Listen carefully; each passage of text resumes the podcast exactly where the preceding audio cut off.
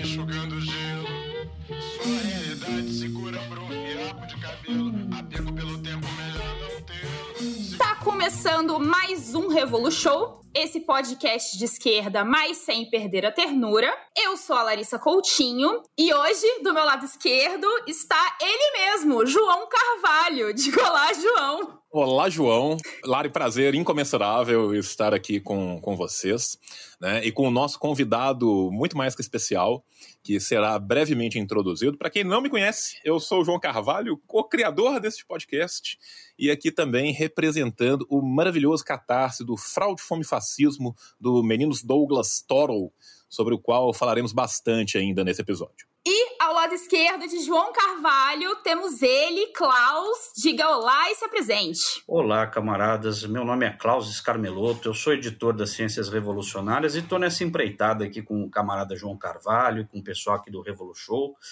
para divulgar esse catarse mais do que necessário sobre a questão da fome na Ucrânia, o mito da fome na Ucrânia, e pretendemos hoje falar um pouco desse catarse, falar um pouco do conteúdo do livro e do conteúdo que nós vamos é, apresentar no livro também e nas lives que ainda vão acontecer. Então, como o Klaus já deu uma apresentada, o tema de hoje é a questão da fome na Ucrânia. Então, os meninos vão falar melhor e a questão do lançamento do livro do, no Catarse. Então, eu vou começar pedindo para vocês falarem um pouco do, do Catarse, de como é que surgiu a ideia, essas coisas, e depois a gente entra no tema mesmo. Então, pode começar. Não, perfeito. Eu vou, eu vou me permitir aqui, Klaus, depois você vai completando, Claro. porque aí eu vou falando das questões mais técnicas e vou deixar as questões mais teóricas para você, que você é muito melhor do que eu. Não, isso não é verdade, mas tudo bem, vamos que vamos.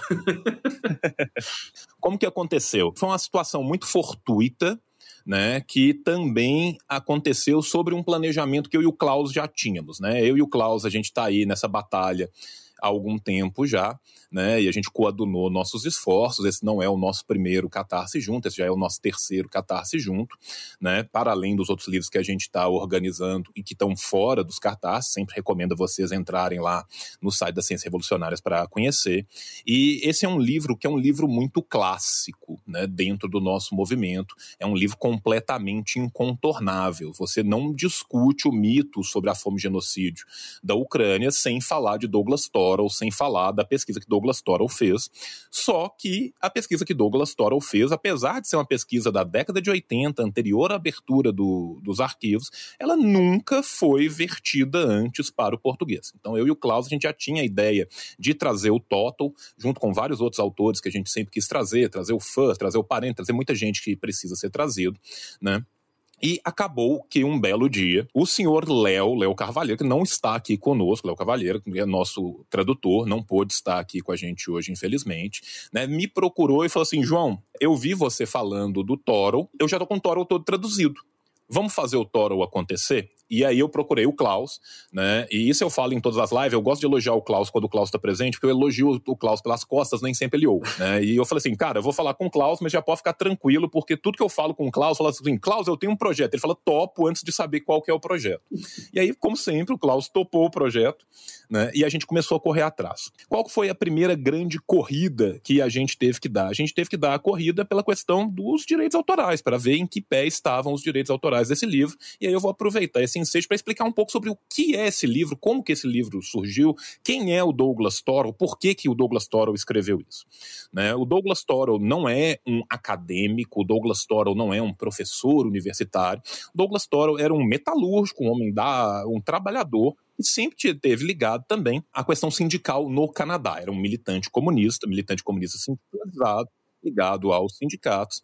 E na década de 80 no Canadá, lembrando que a década de 80 é aquele terceiro grande revival do anticomunismo virulento, né? A gente teve um primeiro período de anticomunismo muito virulento logo depois da Revolução, né? E que vai no interstício das duas guerras é, interimperialistas. Ali nos anos 50 nos Estados Unidos com o macartismo, a gente tem um segundo momento de grande virulência do anticomunismo, onde o anticomunismo é recuperado como ferramenta de guerra, que começa toda uma guerra fria cultural. A Guerra Fria Cultural que já tinha começado para falar a verdade, inclusive durante a própria Segunda Guerra, mas ela vai ganhar essa força maior nos anos 50.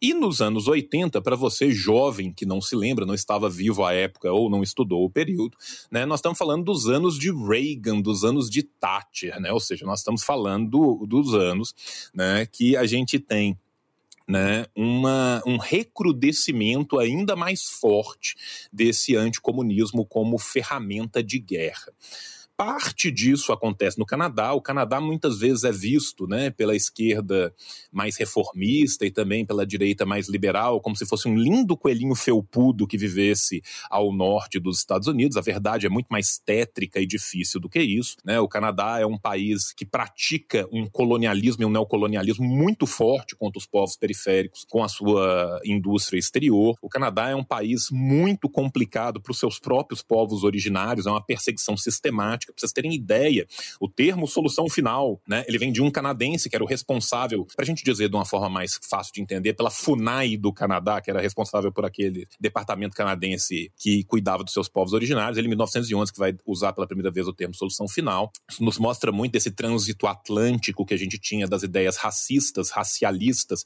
que saíam dos Estados Unidos, iam para a Europa, saíam da Europa, voltado para os Estados Unidos. Né? O termo underman, né, sobre-humano, sub-humano, que depois vai virar em alemão o Untermensch, que vai ser usado pelos nazistas, ele é cunhado por um americano, Lothrop Stoddard. E é nesse Canadá, então, sob a égide desse anticomunismo da década de 80, esse anticomunismo neoliberal da década de 80, que eles vão tentar, na Board of Education, né, que é uma espécie de. É, seria análogo a, a quase que o, o, nosso Ministério de Educação, começar a ensinar a fome e genocídio, o Holodomor, como é chamado por aqueles que abraçam essa ideia que tem muita dificuldade de aguentar cinco minutos de trocação com os fatos mais rasteiros, né, para ser estudado pelas crianças, pelos adolescentes, né, para ser ensinado nas escolas do Canadá. O Douglas Toro literalmente levanta e fala não no meu turno, né? E faz, conduz uma pesquisa muito vultosa para mostrar como se dá a construção dessa fome e genocídio e como ela começa midiaticamente lá no começo da década de 30, como depois ela vai ser requentada no pós-guerra já pelos refugiados da Ucrânia radicados nos Estados Unidos durante o período do macartismo, refugiados esses que participaram de vários grupos nacionalistas que se dizem ter lutado contra vermelhos e contra nazistas, mas que os próprios documentos alemães mostram que eram brutalmente colaboracionistas do regime instalado na Ucrânia, e isso vai ser requentado de uma outra forma na década de 80, né, que vai ser pela universidade, vai se dar a chancela acadêmica a essas construções que são feitas nessa longa duração que vai ali desde a década de 30 até a década de 80.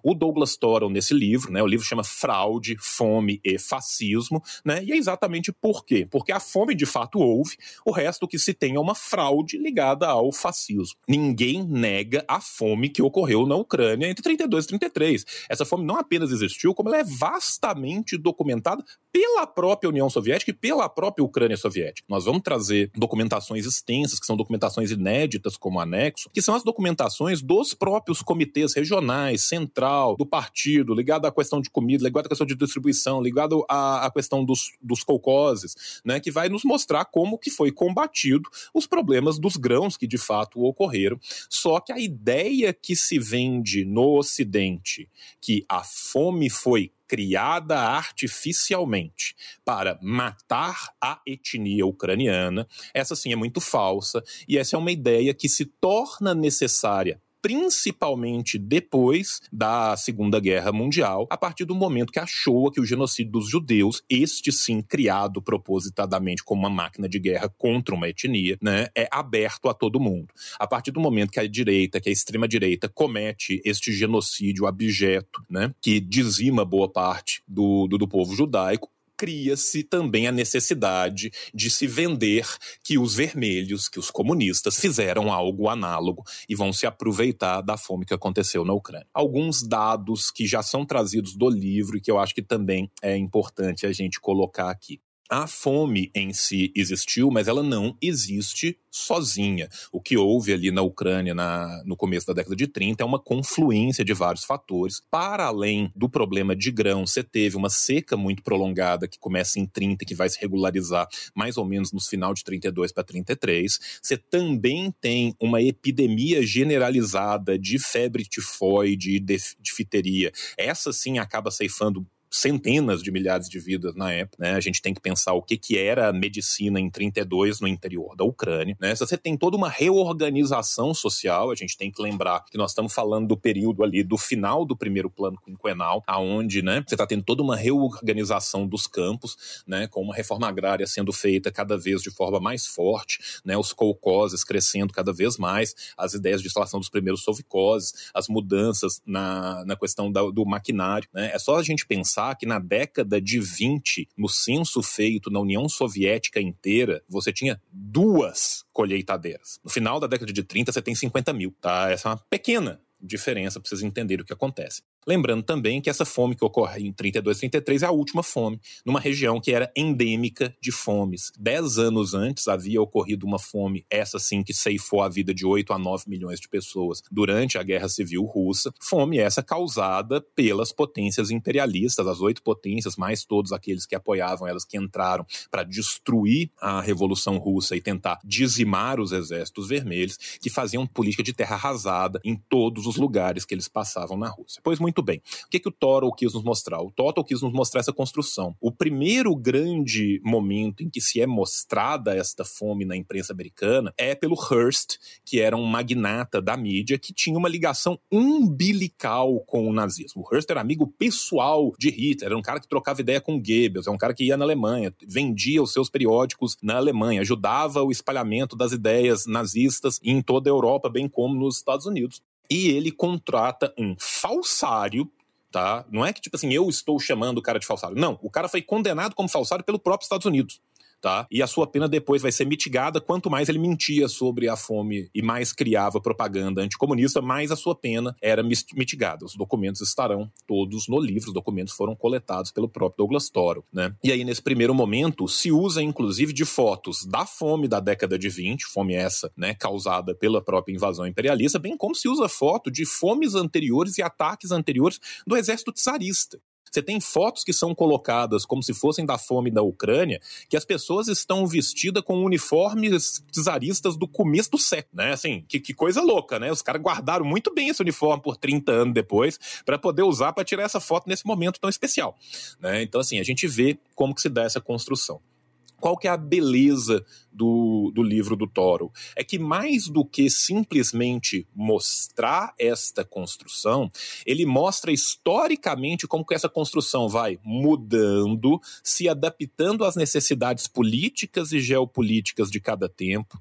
Né? Ali na década de 30, você ainda está na subida do nazismo, é uma coisa que está sendo veiculado em mídia mais popularesca para criar aquele medo, aquela coisa. Quando você chega no anticomunismo da década de 50, você já começa com os vários testemunhos que tem, né, a questão de ah, são ucranianos falando. E quando você vai ver, aqueles ucranianos tiveram naquele lugar naquela época, nem de perto, mas meros detalhes. Que ucranianos eram esses? Ah, eram ucranianos colaboracionistas de facções nacionalistas que cometiam pogroms contra os povos judeus, que eram abertamente é, listados nas listas da SS, por exemplo, como parte de, de, de grupos colaboracionistas. Né? Isso na década de 50 e na década de 80 você dá uma vertente acadêmica, né? Você coloca intelectuais a serviço do imperialismo para vender isso, né? E intelectuais não é que tipo assim, ah, João está falando que esse intelectual está a serviço do liberalismo porque ele é liberal. Não, são intelectuais que estão nas listas de pagamento, por exemplo, do M6, do, do Serviço Secreto Britânico, ficaram 30 anos. Intelectuais que estavam ligados a departamentos do Departamento de Estado americano que fazia forja de notícias, que eram produtores de fake news,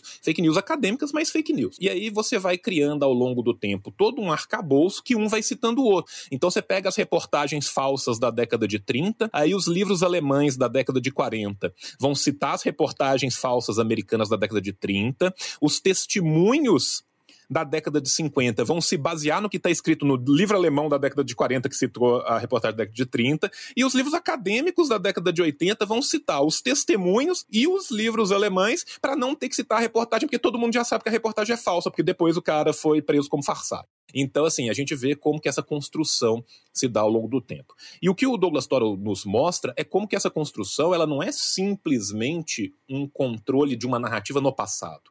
Ela é um controle no presente. E é isso que eu e o Klaus vamos tentar fazer no prefácio que o Klaus vai fazer, como no pós-fácio que eu vou fazer, que é mostrar que muito mais do que a simples mentira para controlar um passado, isso tem uma necessidade que se joga no presente. Esse anticomunismo se joga no presente, ele se joga em questões políticas no presente, ele aumenta e fomenta um ódio étnico entre dois povos que são fronteiriços. Ele serve ao propósito de balcanizar as fronteiras, por exemplo, da Rússia e da Ucrânia, como aconteceu no Donbas, que é algo que já era previsto visto como estratégia de guerra pelos estadunidenses. A gente tem que pensar que na década de 80 vão sair não apenas o livro mais famoso que saiu, né?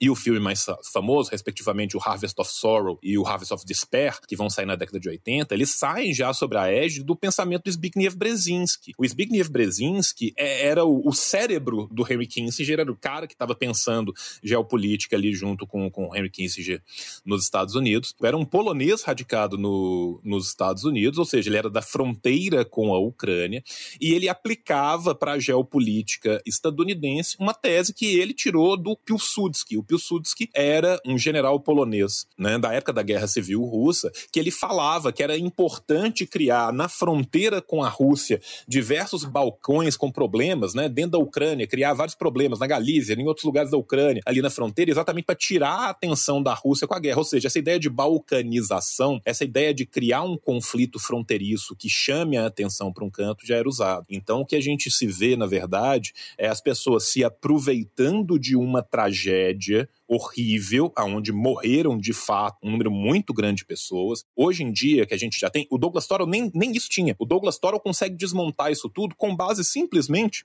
nas citações e nos documentos que eram levantados por aqueles que estavam falando que era verdade. Ele chega no, nas reportagens de 32, ele começa a mostrar as mentiras daquilo, até porque os outros jornais daquela própria época desmentiram, tá? Quando começa a aparecer essas notícias nesses tabloides do Hearst, os outros jornais da época falam assim: olha, eu tô em Kiev, eu moro em Kiev, e, e não é tipo assim, um russo falando que mora em Kiev. Não era tipo assim, ah, fulaninho do Comitê Central da Ucrânia Socialista falou. Não, era um jornalista britânico falando: olha, eu sou correspondente aqui em Kiev, em Kiev não tá acontecendo isso que você falou, não. Olha, eu passei ali há duas semanas atrás, eu sou correspondente do New York Post, eu sou correspondente americano aqui, e absolutamente nada disso aconteceu. Olha, você falou que você teve aqui, mas você não teve aqui. A documentação, nós levantamos a documentação no ministério, e o ministério mostra que você chegou em Moscou, ficou três dias, pegou um trem para ir para 600 quilômetros de onde você tá falando que você tava. E você passou três dias.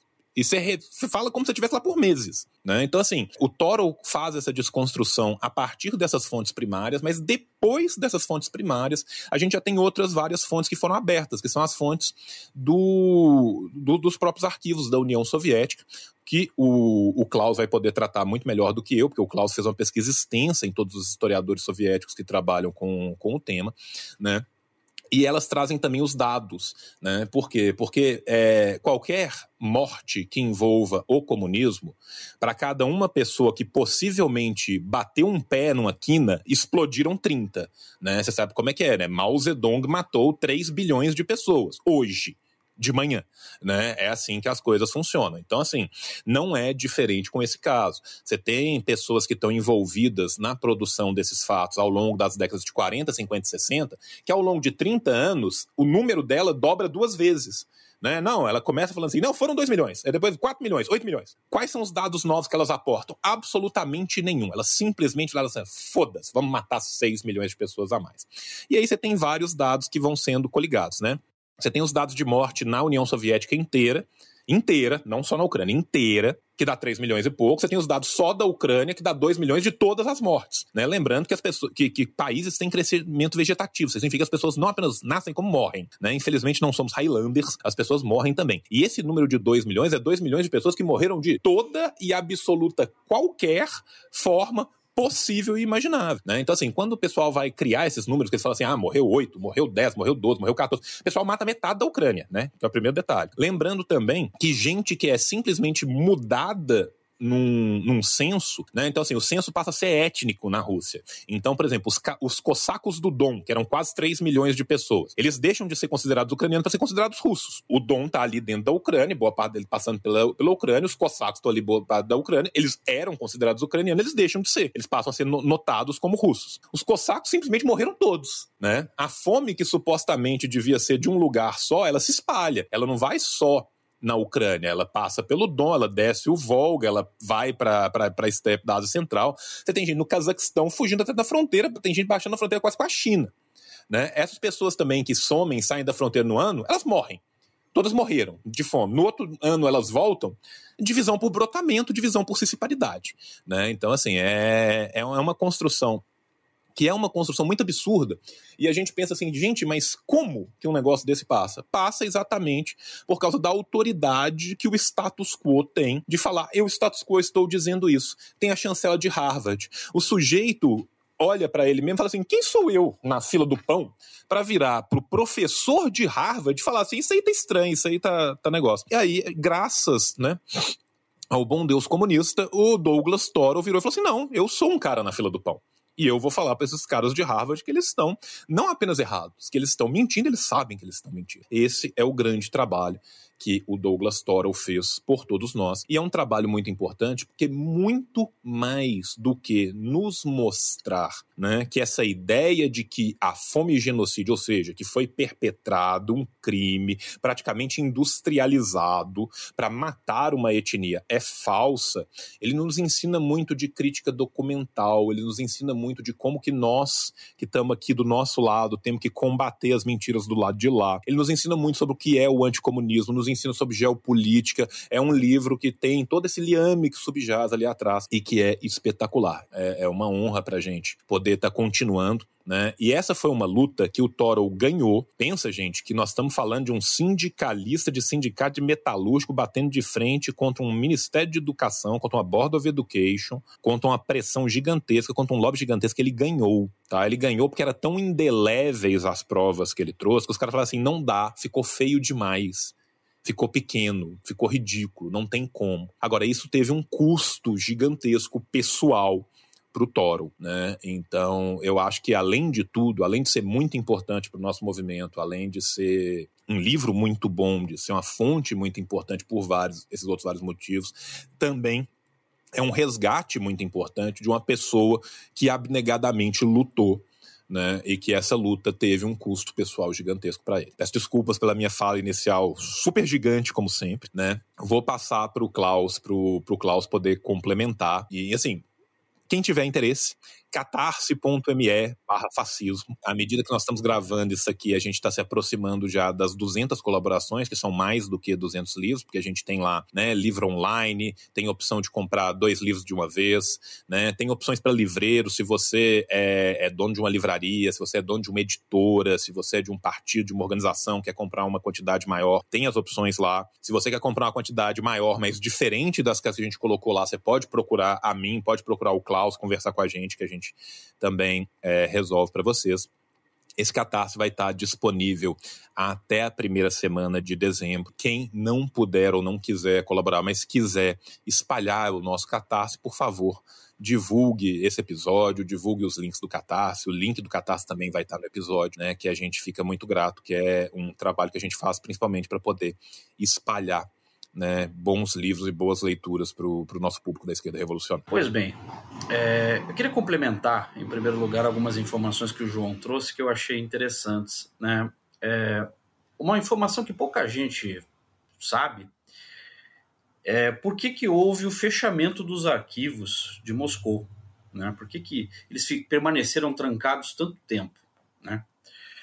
Se a gente parar para estudar a história, a primeira notícia que a gente tem que os arquivos foram trancados vem do historiador Pospelov, numa conferência de historiadores em 1962, onde ele diz que bastavam para estudar a história da União Soviética o vigésimo ou vigésimo segundo congresso.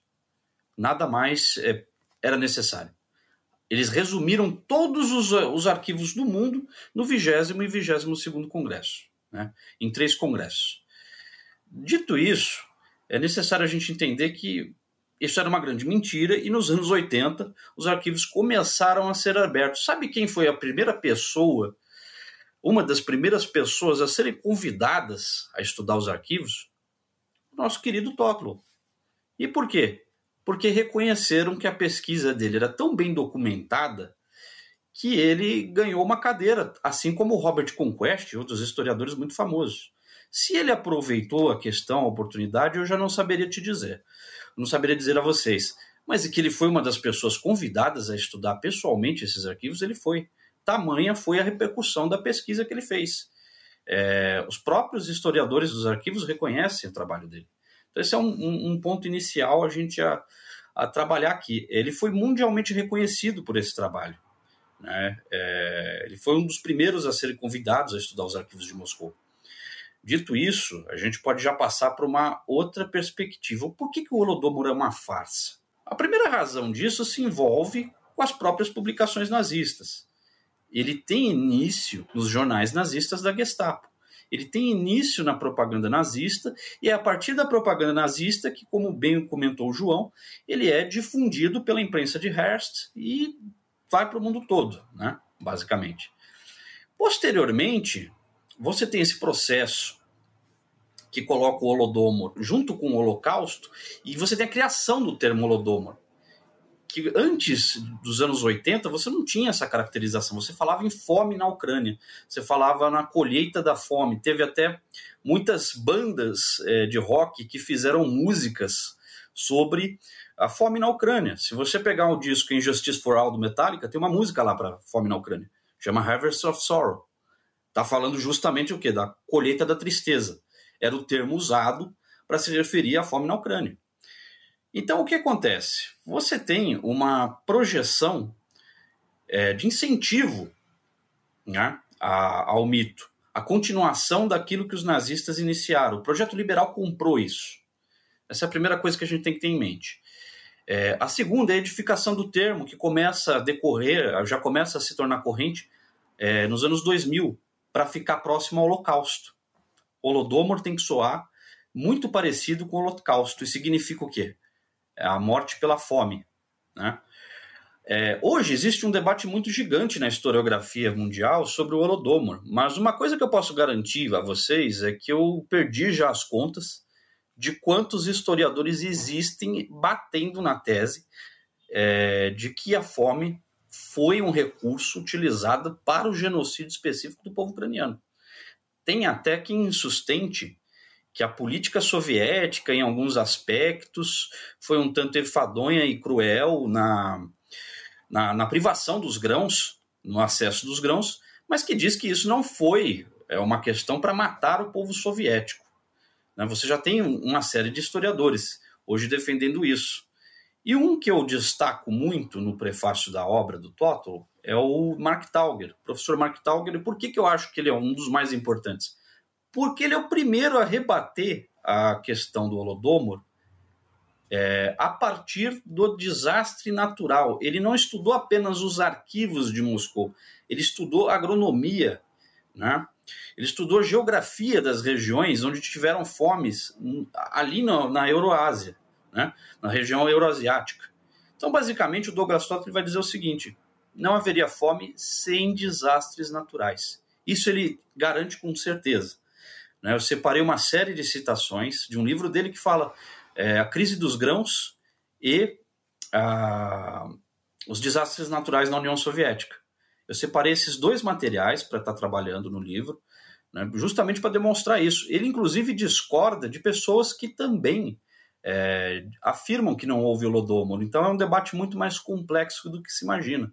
Ele vai pegar historiadores que desacreditam essa tese e vai mostrar, mesmo estes estão exagerando. Se não fossem os desastres naturais, não haveria fome.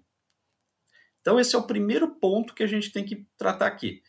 Uh, o mito, ele é um mito justamente porque ele desconsidera o contexto histórico real. Dito isto, é importante agora a gente frisar no porquê que esse mito ele hoje se estabelece, por que ele tem funcionalidade, mesmo com muitos ex-defensores da tese da, da, da, fome na Ucrânia. Segundo o Grover Fur, isso é interessante de falar, o Grover Fur diz que o próprio Robert Conquest morreu evitando a defesa dessa tese. Ele afirma isso com todas as letras. Desde pelo menos 2010, o Robert Conquest morreu evitando falar nesse assunto, evitando inclusive é, responder a questões sobre isso. Ele passou cinco, seis, os últimos 5, 6 anos da vida dele sem lidar com essa tese mais, e isso indicava já para os historiadores do mundo todo que essa tese vinha perdendo a força científica dela. Né? E o trabalho do Toppler foi o primeiro passo inicial para isso. Depois vem o trabalho do Tauger, o trabalho do Zenskov e de muitos outros, que começa a colocar é, outras questões, não negando a fome, mas mostrando que os dados não batem. O Robert Conquest, se eu não me engano, falava em 7 milhões de mortos. Aí é que vem o dado interessante. Quando foi feita a pesquisa nos arquivos, nos arquivos demográficos da União Soviética, a Helena Prodnikova afirma que não se pode falar que morreu mais do que 2 milhões e meio de pessoas de todas as causas, não só da fome, mas de todas as causas. Ou seja, o que, que isso indica?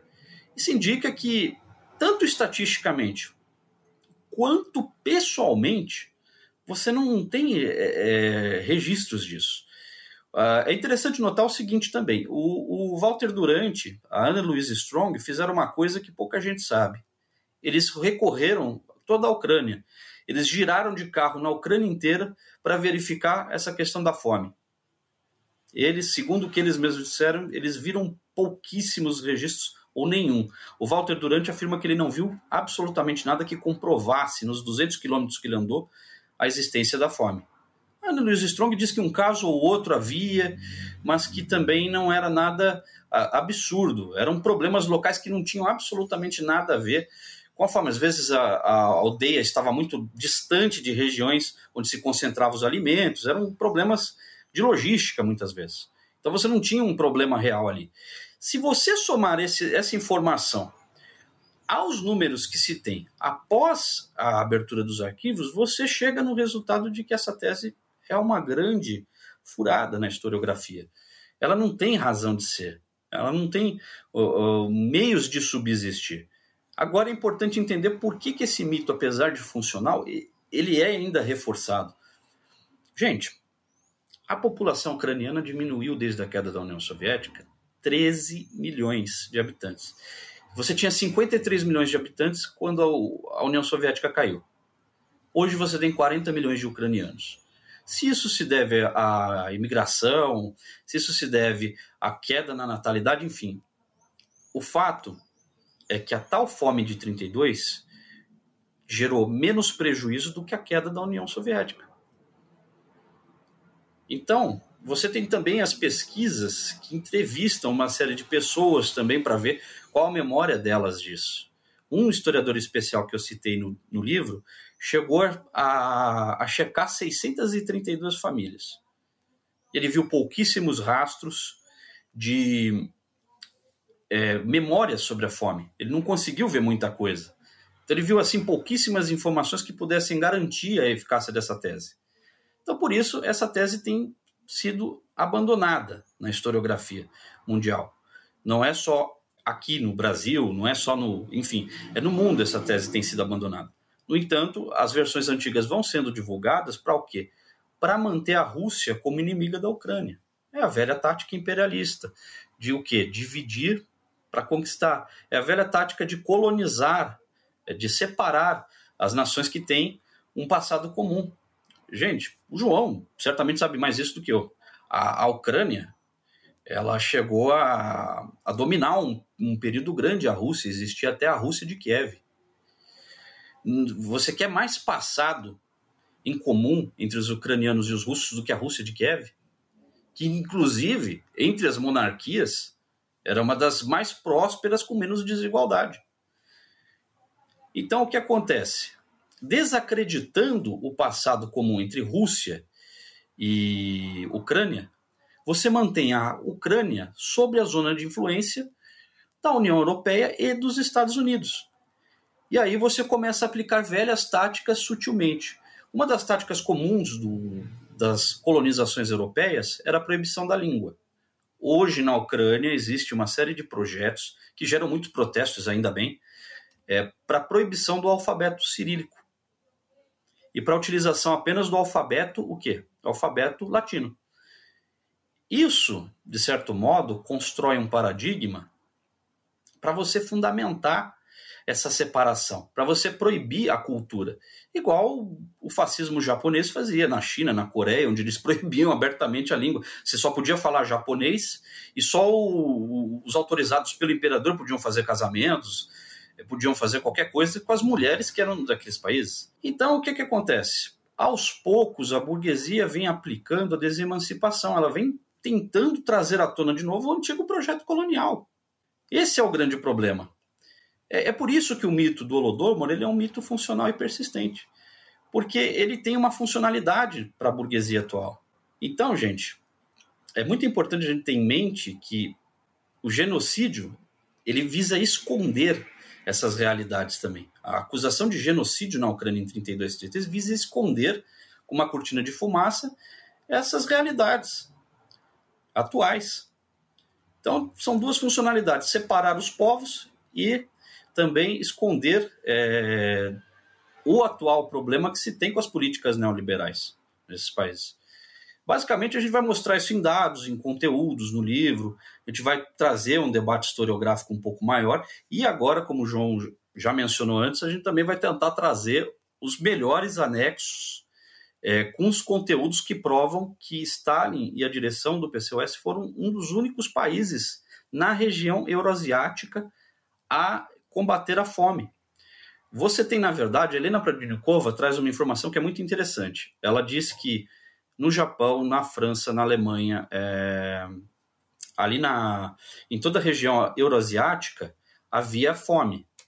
E, e as manchetes de jornais diziam: a fome se deve às crises econômicas. Isso é importante de se notar: as crises econômicas, não a desastres naturais diferentemente. Então, você não vê nenhum é, jornal apontar que a Alemanha daquele período, que o Japão daquele período eram genocidas pela, por essas fomes. Mas você via a imprensa japonesa dizer isso, você via a imprensa francesa dizer isso, que a fome se devia ao quê? A um problema econômico. Se é um problema econômico, ela é uma fome causada pelo homem diferentemente da fome do Lodoma.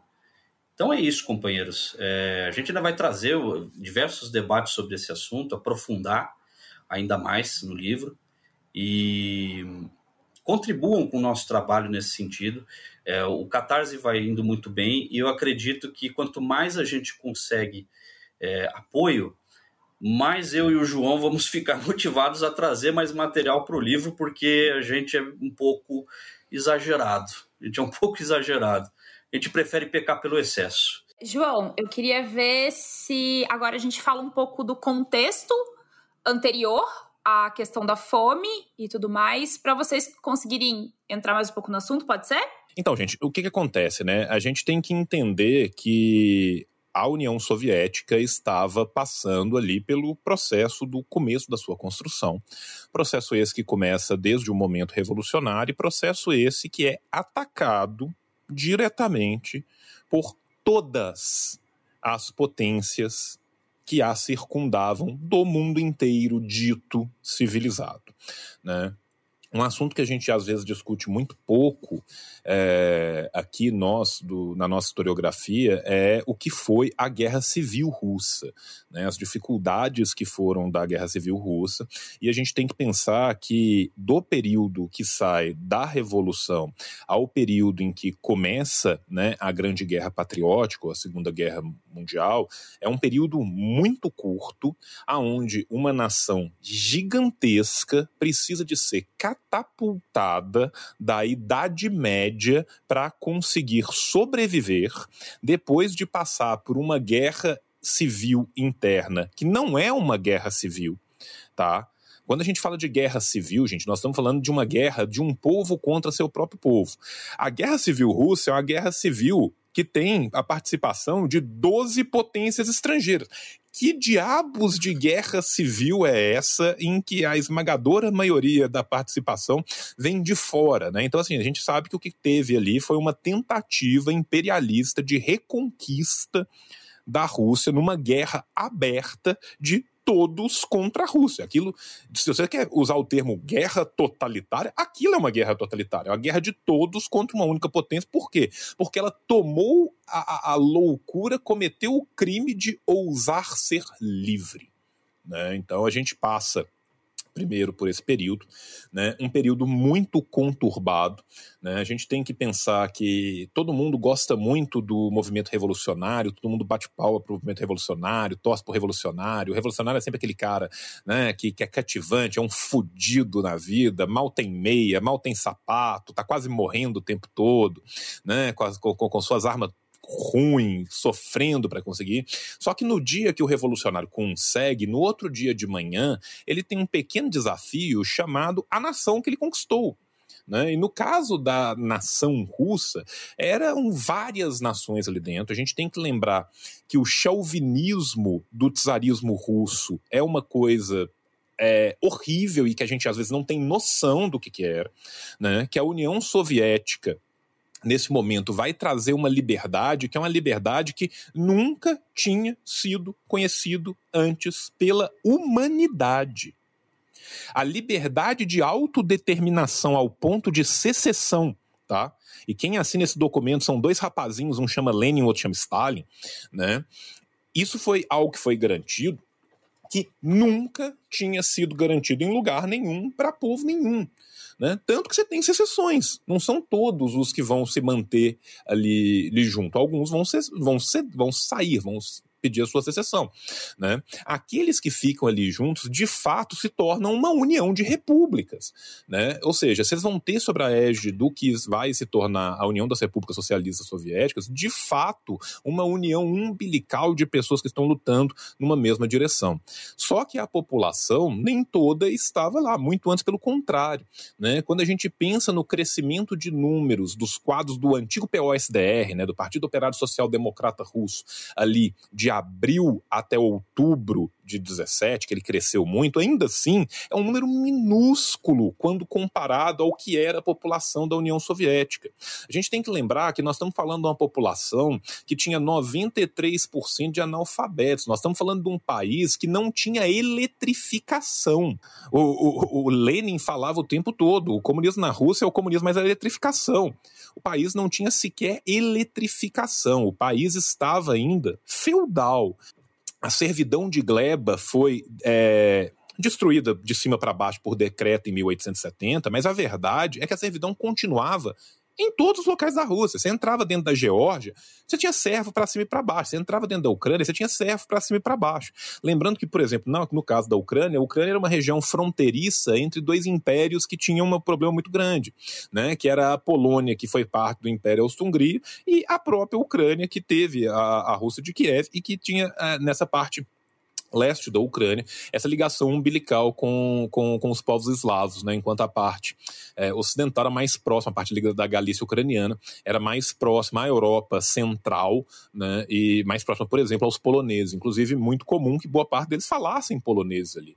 Né?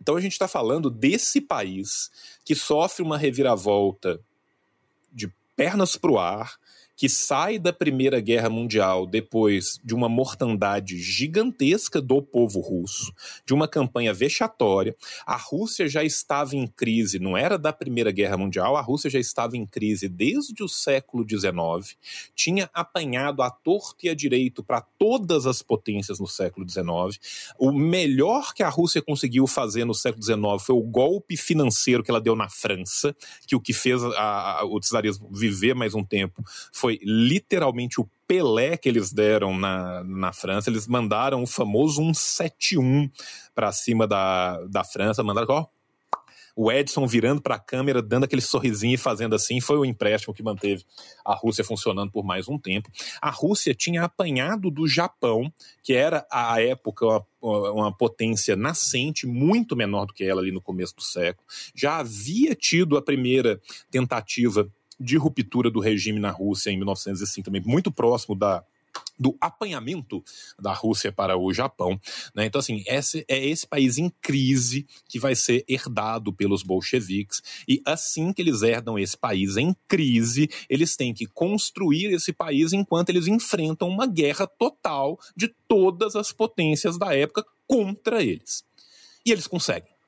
O mais surpreendente de tudo é que, de uma forma ou de outra, eles conseguem. Né? Fica aqui meu parabéns a todos, inclusive, principalmente, parabéns a Trotsky, que foi um excelente capitão militar nessa época. Né? O pessoal gosta muito de falar, eu e o Klaus somos os stalinistas. Nós somos, com muito orgulho. Tem foto de Stalin aqui para tudo quanto é lugar. A maior de todas fica dentro do meu coração, numa cadeirinha de balanço. Mas o, a gente reconhece tudo que foi feito. Né? E reconhece também os erros depois e os critica, porque são muito importantes. Voltando aqui, é nessa Rússia que a gente vai ter uma fome que vai desolar quase 10 milhões de pessoas. Tá? São de 8 a 9 milhões de pessoas mortas pela fome na década de 20, depois das milhões de pessoas que tinham sido mortas na Primeira Guerra, além das milhões de pessoas que foram mortas no processo da Guerra Civil contra os exércitos brancos.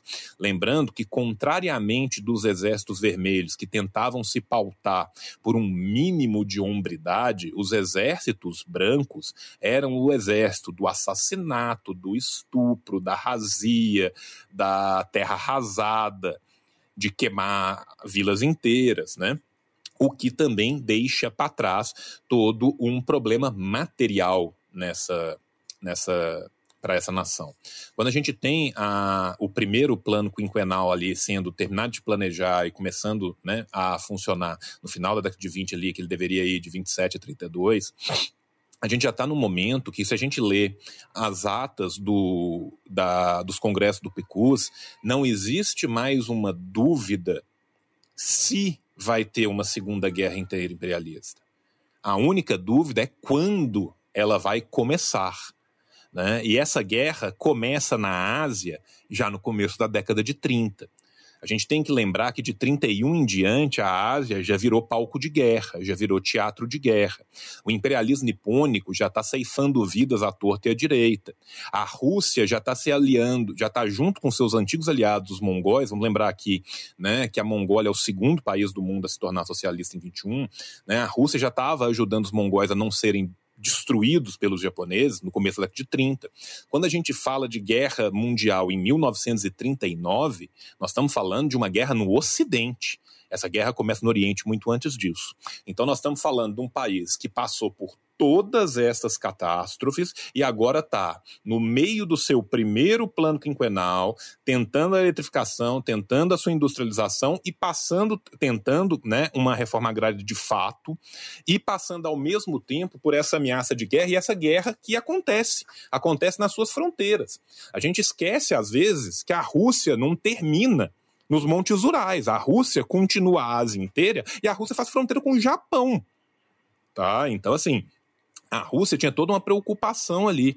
Então a Rússia, no meio desse plano quinquenal, ela tem que mudar o seu plano para jogar a sua parte de industrialização para dentro do seu próprio território, para já começar a se precaver da Segunda Guerra, que era iminente o seu acontecimento. Lembrando que o Picus começa a discutir a Segunda Guerra, a existência, a probabilidade de uma outra guerra interimperialista no começo da década de 20. E no começo da década de 20 já tem tese falando assim: olha, achamos que vai acontecer.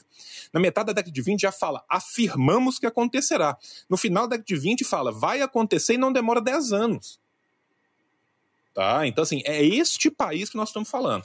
País este que tenta garantir comida, que tenta garantir saúde, que tenta garantir educação, que tenta garantir trabalho para todos e que tem que se reconstruir enquanto se constrói pela primeira vez. É reconstruir o pouco que tinha de infraestrutura e construir pela primeira vez uma infraestrutura, uma estrutura que nunca teve.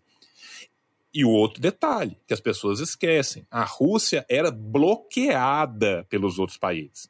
A Rússia tinha possibilidades mínimas comerciais para poder fazer essa realidade acontecer, né? Num período de transição, passando pela NEP, pelos NEP-MEN, pelos kulaks, né? Tudo isso acontecendo ao mesmo tempo.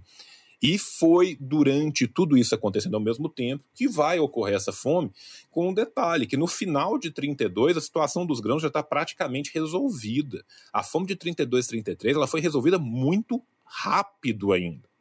Né? A gente tem que pensar que o, a Rússia, uma das poucas divisas internacionais que a Rússia tinha era grãos. E a Rússia desvia boa parte dos seus grãos para reparar a fome. Você pensa, um país que sabe que está sendo atacado por todos, que está sendo bloqueado economicamente, que uma das únicas divisas internacionais que ele consegue negociar com as poucas pessoas que negociavam com ele são seus grãos, ele abre mão disso para poder salvar a vida dos ucranianos. E aí vem alguém e fala que foi uma fome construída para matar os ucranianos. É muito difícil. Por quê? Porque a realidade dos fatos não permite a elocubração ou você deixa de ter a sua única divisa internacional para salvar os ucranianos e usa ela para salvar as pessoas, ou você está tentando matar as pessoas. É muito difícil tentar matar as pessoas de tanto comer. Né? Então, assim, é, a gente vê com muita clareza como que essa construção é artificial e é uma construção que não aguenta nenhuma das várias formas diferentes de você mostrar ela. Sabe? Você pode mostrar que o cara que fez a reportagem nunca teve lá. Você pode mostrar que o cara que fez a reportagem era pago pelo que o patrão do cara que fez a reportagem era pago pelos nazistas. Você pode mostrar que são os colaboracionistas mentindo depois. Você pode mostrar que os dados são falsos. Agora, precisa de mostrar alguma coisa além de eles só tinham para vender os seus próprios grãos e eles, em vez de vender, usaram esses grãos para mitigar a fome independente de qualquer erro de distribuição, independente de qualquer problema que teve na construção dos colcoses, independente de qualquer erro logístico na distribuição de linhas, independente do que faltou de dinheiro para construir uma via férrea que poderia ter sido mais rápida ou menos rápida. A última coisa que você pode dizer é que houve dolo. Não existe em momento nenhum. Então, isso é o que vai acontecer. Passando um pouco mais para a região da Ucrânia, a gente tem que entender: a guerra civil na Ucrânia foi muito forte, muito dolorosa, teve um, um custo em vidas muito alto para a população ucraniana. A reorganização econômica necessária posterior a ela, ela vem depois da NEP, ou seja, você tem um período de enriquecimento de, de intermediários e atravessadores, bem como dos kulaks ali, que vai ser suprimido para poder se colocar a transição para o sistema de colcoses, ou seja, né, para a gente fazer de fato essa grande reforma agrária, essa grande mudança na, na base agrária. Quando você faz isso, os kulaks, essas pessoas que estavam se enriquecendo com esse sistema anterior, eles não viram e falam assim: ah, tudo bem, então, toma aqui, nós somos todos ucranianos, vamos dançar de mãos dadas. Não.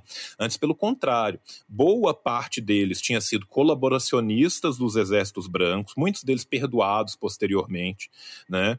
A imprensa deles mesmos fala de do, do, dos problemas que eles causavam. Hoje em dia, os historiadores, o Tauger é um deles, que vira e fala: olha, os kulaks não têm um papel tão importante assim. Né? Existiam outros papéis que eram mais importantes do que os do Kulak. Mas a própria imprensa Kulak, a própria imprensa do nacionalismo ucraniano, filo-ocidental, filo-polonês, falava nos seus jornais com muito orgulho que eles estavam tentando prejudicar de todas as formas possíveis a distribuição, o comércio de grãos, que eles tentavam esconder e estocar os grãos para aumentar o preço artificialmente. Né? Então, assim, a gente tem esses problemas, que são problemas da reorganização social, a gente tem o problema geo é, agronômico, né? Que são as secas, que são os problemas que a gente tem ali. A gente tem uma epidemia de, fiteria e tifo que varre não só a Ucrânia, mas varre o Dom e o Volga dentro, né? que também causa uma mortandade gigantesca. Gente, é, é, é, só vocês pensarem o que, que era o cólera no Brasil na década de 80 e 90. Tá? Nós estamos falando de um país 70 anos depois, com outra estrutura, com uma estrutura, com a medicina muito mais evoluída do que ela era na virada da década de 30. Né? Quantos milhões de mortes a gente teve? Né? Então, assim, é, você teve essa outra epidemia que teve junto, você tem esses problemas sociais que estão sendo. É, e é tentativa e erro. E assim, gente, e é tentativa e erro mesmo. A, a União Soviética não tinha ninguém para virar e falar assim, ô, como que vocês fizeram o sistema de colcose e sofocose seu aí? Me, me fala aí para eu, eu, eu ver se vai dar certo aqui comigo. Não tinha. Né? Então, assim, nós estamos falando de uma viragem civilizacional que estava sendo construída ali contra uma violência anticivilizacional que era impingida por todos os lados. E detalhe, quem hoje joga a culpa da fome nos soviéticos são os mesmos que se recusavam a levantar qualquer e todo tipo de barreira alfandegária para evitar que as pessoas morressem de fome lá dentro. Né? Então, assim, é, é o Pôncio Pilatos também, né? Que fala assim: opa, estão morrendo de fome ali dentro? Vou, vou tirar nenhuma coisa, não. Não pode comprar nada, não. Não pode mandar nada, não. Você safoda eles, né? No melhor estilo angolanos pausados do Facebook. Então, quando a gente pensa nessa questão toda, a gente vê o que, que era aquilo ali que aconteceu.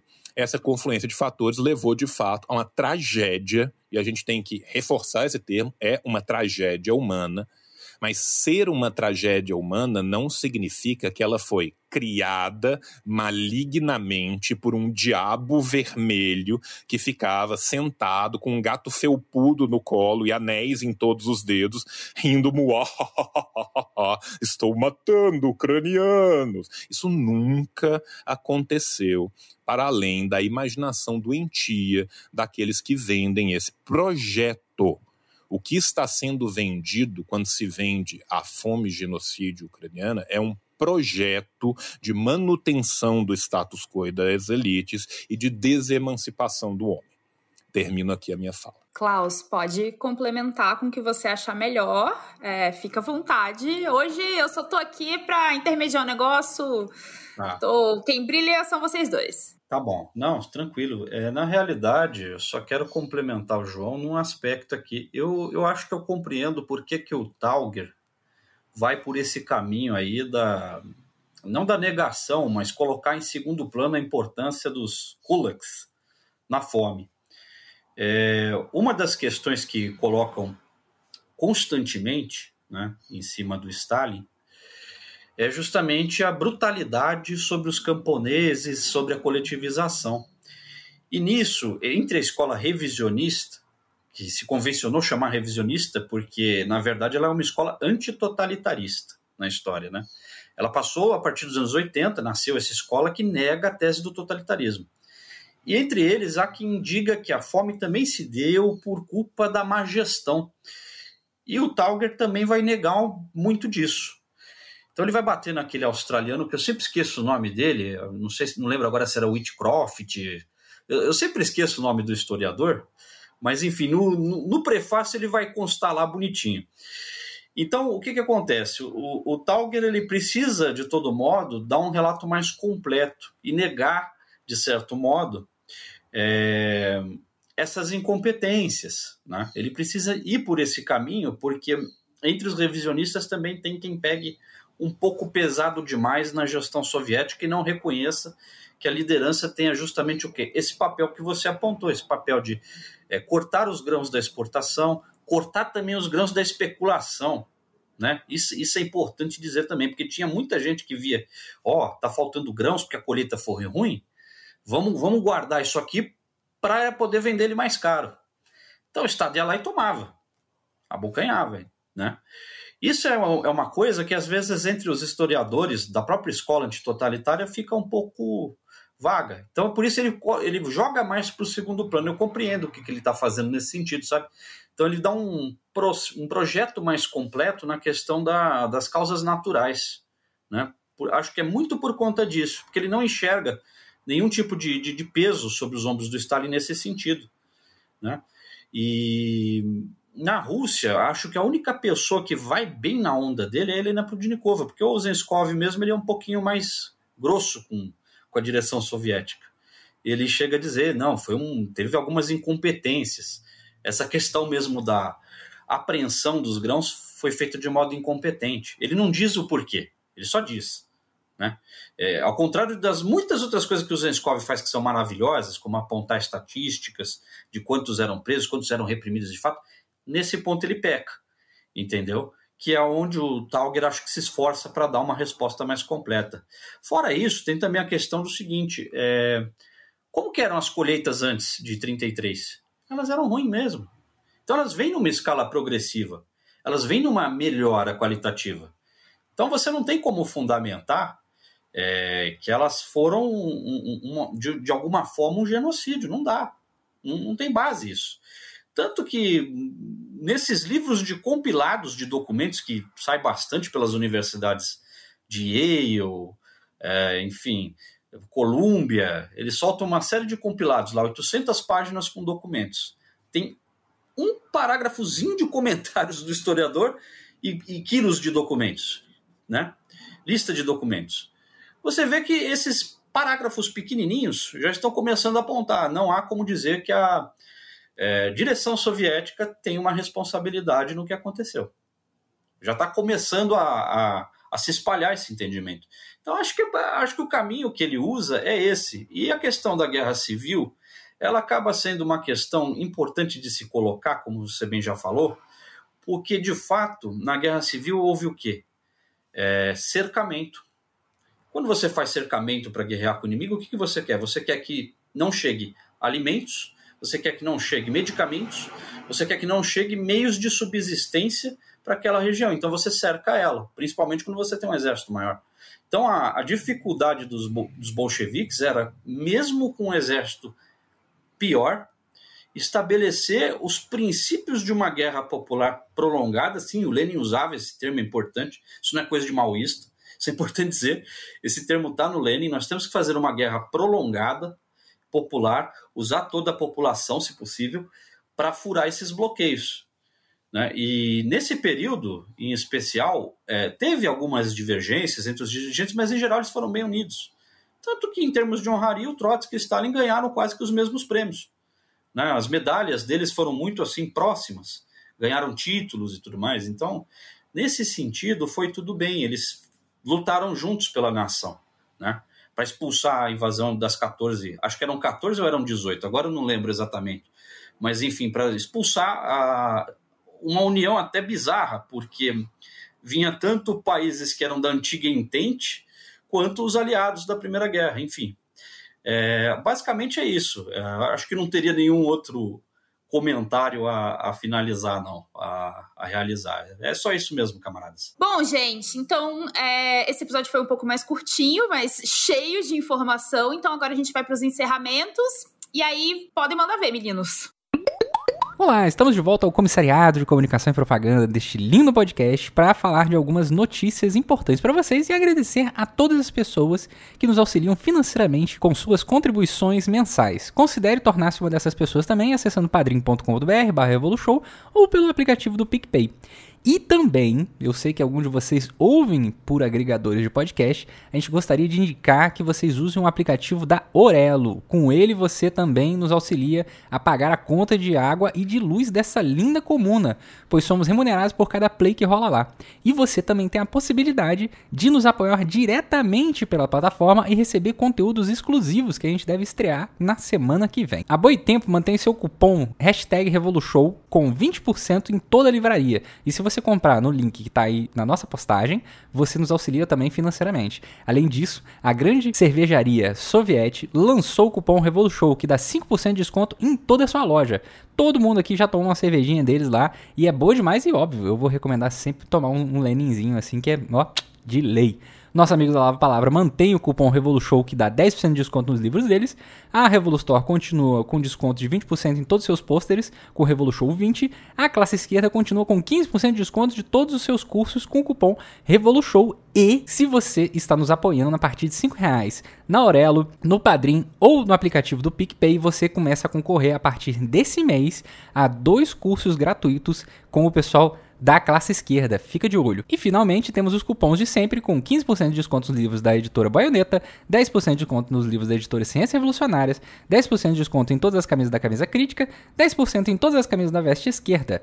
Todos os cupomzinhos estão aí no seu feed do seu episódio. É só dar uma olhadinha direitinho, bonitinho. E um abraço a todos e não se esqueçam: pesquisar muito antes de falar o que você está falando é gostoso demais.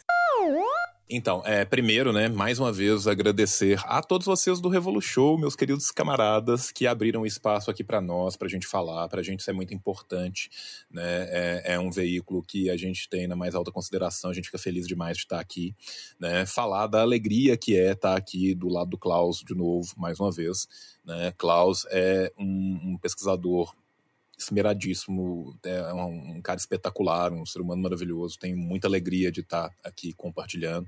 Falar também da alegria que foi ter o Léo nesse projeto. Né? O Léo não pôde estar aqui com a gente hoje. O Léo é o tradutor. O Léo estudou também muito profundamente.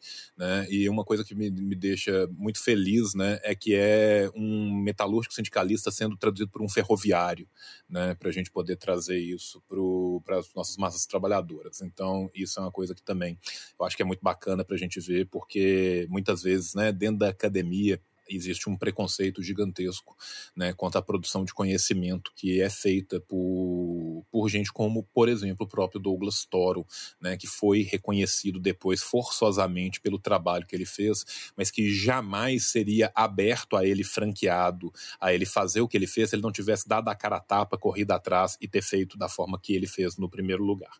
Quero lembrar a todos vocês que o Catarse vai estar disponível até a primeira semana de dezembro de forma que a gente consegue pegar quem está recebendo seu salário agora em novembro, quem está com cartão virando no meio, recebimento de salário de dezembro. Então a gente entende né, que, que, é, que é difícil para todos nós, a gente está passando por um momento muito difícil, né, então a gente entende. Né, a gente sempre mantém os nossos livros né, no, no, no preço mínimo possível para fazer os livros virarem né? Que o que a gente quer é espalhar o conhecimento e quanto mais a gente puder espalhar o conhecimento, mais feliz a gente está. Então, quem puder contribua, conheça o nosso Catarse, catarse.me barra fascismo.